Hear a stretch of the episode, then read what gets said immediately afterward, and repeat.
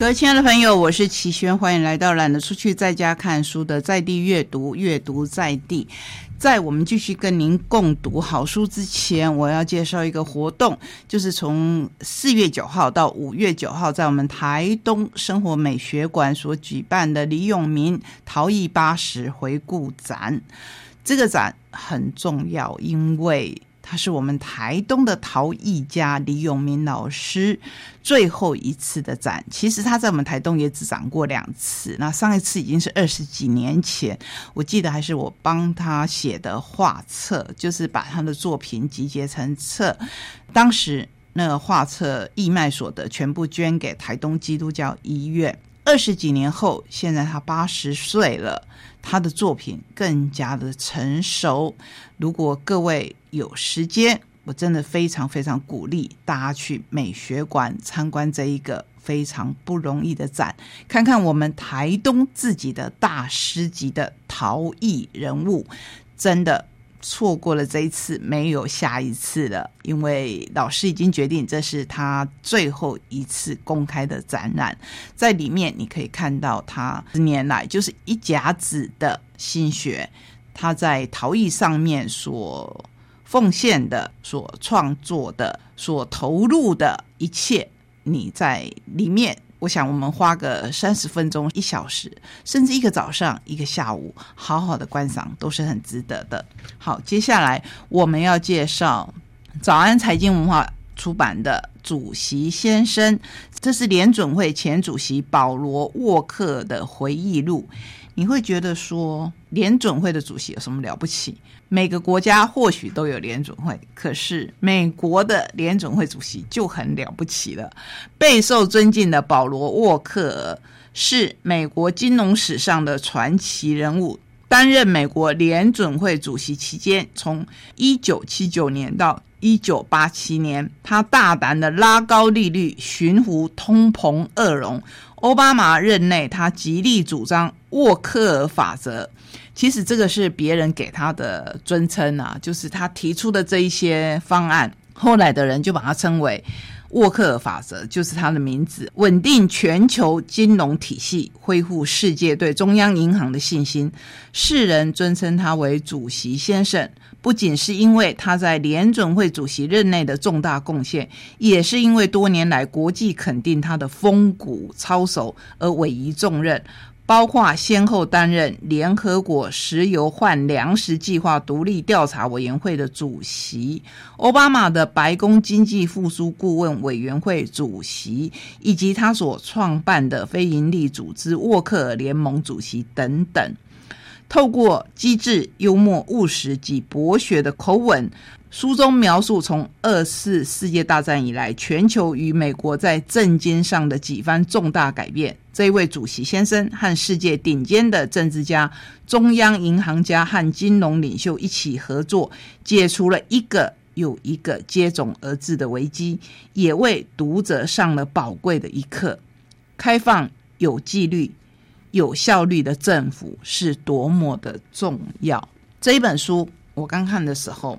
其实对我沉重的部分当然是他的专业，因为他的专业是完全不熟悉的，甚至我相信一般人都没有办法去更进一步熟悉，因为他太高层了，他已经担任到联准会的主席，这是攸关不只是美国，是攸关全世界经济变动的一个职位。我做了很多的功课，不过在今天的节目当中，当然是没有办法一一跟你分享。跟你分享第十六章。三个真理：当中国崛起，极端民粹主义再现，这个时候应该要如何？当我还是孩子的时候，正值经济大萧条，强大而安全的家庭保护着我。当我是少年时，我看到温斯顿·丘吉尔几乎是独自站出来对抗纳粹的暴政，听了小罗斯福总统四大自由的演讲，目睹美国最终在二战中获胜，这些都启发了我的志向。当我是学生时，我接受了一流大学提供的最好教育，开始了解政治和经济世界的不同观点。等到我成年了。在财政部和联总会度过大半年的公职生涯，并以身为自信强大、注定领导自由世界的这个国家的一份子而自豪。我怀念一九六零年代及七零年代，我想谁不怀念 那个年代和太太年幼子女在华盛顿共度的美好时光？我们有很多的好朋友，大部分是公务人员，我们帮忙制定经济政策，为自由民主、开放市场和法律至上的美国理想做出贡献，对我们的工作引以为傲。可是如今的环境和以往截然不同，中国。历史性的崛起、极端民粹主义再现，以及专制政府的强权，让美国的领导地位和理想都受到了挑战。他说：“这是他写下这一本回忆录的真正原因，里面实在是太精彩。你想，一个九十岁的老先生，他当过这么高的职位，可是他收入很低很低，就是一般公务人员的收入。然后他非常的守法，所以。”我们在里面看到他几度拮据的情况，我觉得大部分人是很难以想象的。也就是这样，这一本书，我认为更值得推荐给各位共读。好，接下来我要很快的介绍一本，在今天的共读里面可能是比较奇特的，它是陈设文化所出版的《恩典》，作者是娜塔莎·迪昂。这是一部跨越两代人的传奇故事，以边缘弱势的女性黑奴为主角，以烘托出美国历史上最为动荡的大时代氛围，并且因此映照出平权的真谛。这是一部关于自由、爱和母性的故事。我们用这一本比较文学性的书来跟刚才那一本主席先生互相辉映，说的可能都是美国的故事。可是人性是相通的。我希望在这样的书籍当中，我们来想想今日的台湾，尤其我们生存在一个世界村里面，不可能自外于这个世界。最近的很多形势，不管是疫情，不管是俄乌战争，不管是通膨的现象，蠢蠢欲动的这一头巨兽，不管是这两天美金在贬值的时代，让我们。熟悉这些书，相信对我们的知识是有必要的，是有一点点帮助的。首先，我要跟您介绍一本我自己放在案头有好一阵子的书，每天我会看一两篇，深受感动。这是麦田所出版，作者房慧珍最新的作品《草莓与灰烬》。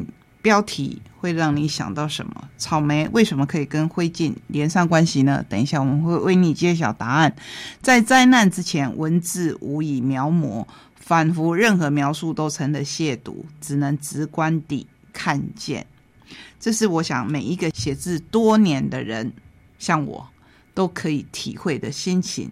街上的让人与猫汇聚琉璃故事的破落公寓，酒店街沾染脂粉气的夜夜吟声，印度德里以罗马同命的女性呻吟，网络社群以正义为名的血光角力，蛇昂性吐信，蛤蟆渗出毒液。光是短短的文字，你就可以看到房慧珍的功力。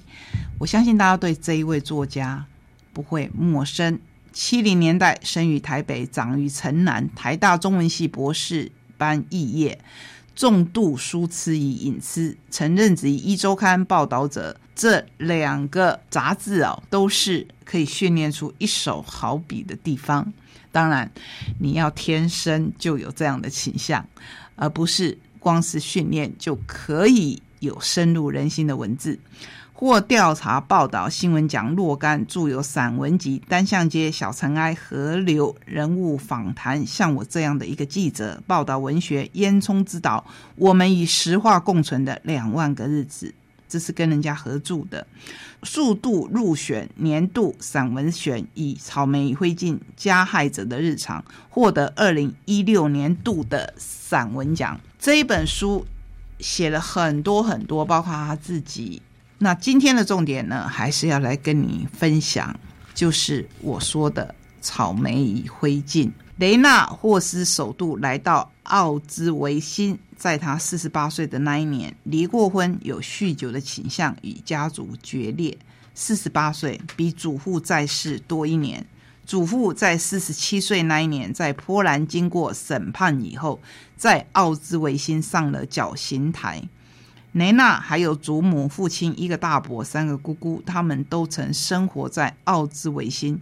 最小的姑姑还在这个地方出生。一家人在一九四五年离开以后，都再也没有回来这个故居。雷娜的祖父鲁道夫·霍斯是奥兹维辛拥有最高权力的指挥官，以高效率著称。什么叫高效率？平均一天处理七千人。深受盖世太保长官希姆莱的赏识。好，我只念第一段。我念第一段的时候，其实如果你用听的没有听得很清楚，那我要解释一下。雷纳霍斯是现在这个人，他来到奥兹维辛的时候是在他四十八岁那一年。不过他刚才回忆的，他的祖父在四十七岁那一年就上了绞刑台，同样在奥兹维辛这个地方。奥兹维辛这个名字，如果对历史有点印象的人，应该不会陌生。尤其是犹太人提到会非常心痛的地方，因为这就是犹太人的集中营。德国纳粹把这些犹太人集中在这一边，做了什么事？相信大家都知道。好，那为什么取名叫做草莓与灰烬？因为他们一家人至少。他不是说他小姑姑是在这边诞生的嘛？然后他说的就是雷娜曾经在祖父家找到一个箱子，里头的相片记录了霍斯一家在奥兹卫星的家居生活。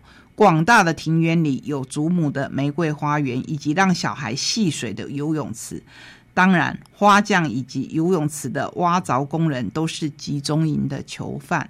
雷娜的父亲汉斯当时还只是四五岁好动的年纪，有张照片是他坐在一台饥渴拟真的玩具飞机里，当然造飞机的还是囚犯们，机尾上还特别装饰了纳粹的万字标志。再下来，当然还有很多很多。当雷纳霍斯家的第三代终于来到奥兹维辛参观不对外开放的故居。他想起祖母曾经说，以前在院子里采草莓一定要洗得很干净。祖母没有多说，现在他知道了。甜美的草莓上头横长附着一层烟灰，这层烟灰从哪里来？草莓上的灰烬从天而降。从焚化炉的烟囱吐出，从毒气室的尸体到焚化炉，从脱光衣服到毒气室，从下火车到脱光衣服，从八天七夜无法动弹、滴水未进、干渴自己到被赶上火车，从犹太隔离区到上火车，从好心邻居书柜后头暗门的藏匿到隔离区，依照能量守恒定律。从烟灰到血肉骨架、心跳、呼吸，最后回到一个完整的人。草莓与灰烬集结了黄慧珍无以伦比的文字的书写。如果你最近要看一本散文集，我真的很建议你来看看这一本书。接下来我们还有三本为你准备的书，今天可能来不及一一的介绍了。那我先跟你聊一聊书名。第一本是。愿你拥有愤怒的自由，这是从飞从心理师在宝瓶的第三本书了。愤怒暴露了一个人内心的地雷，借着愤怒，我们靠近他，修复他，处理愤怒，就是深度清理我们的内在战场。第二本一样是由宝瓶所出版的《心理防卫》，这是洪培云心理师的作品。台湾第一本以最生活化的日常例子剖析心理防卫加成瘾的专书。吃不停，你以为那是放松；买不停，你觉得那是犒赏。以食物及购物压抑情绪并合理化的。成瘾行为其实才是我们刚才说的那一句话背后真正的原因。在公司被主管修理，回家就怒骂小孩不写功课，这是表面的行为，背后呢其实是转移，转移愤怒给家中弱势的替罪羔羊，例如孩子或太太。第三本是源流所出版的《说不出口的更需要被听懂》。这本书是近期内的畅销书，胡展告这位智商心理师最新的一部作品《十一个暖心对话练习》，走进孩子的心。这个礼拜先为您介绍到这边，我们下个礼拜再来好好的看这三本心理方面的书。谢谢你陪我走这一趟旅程，我们下个礼拜同时间空中再会，拜拜。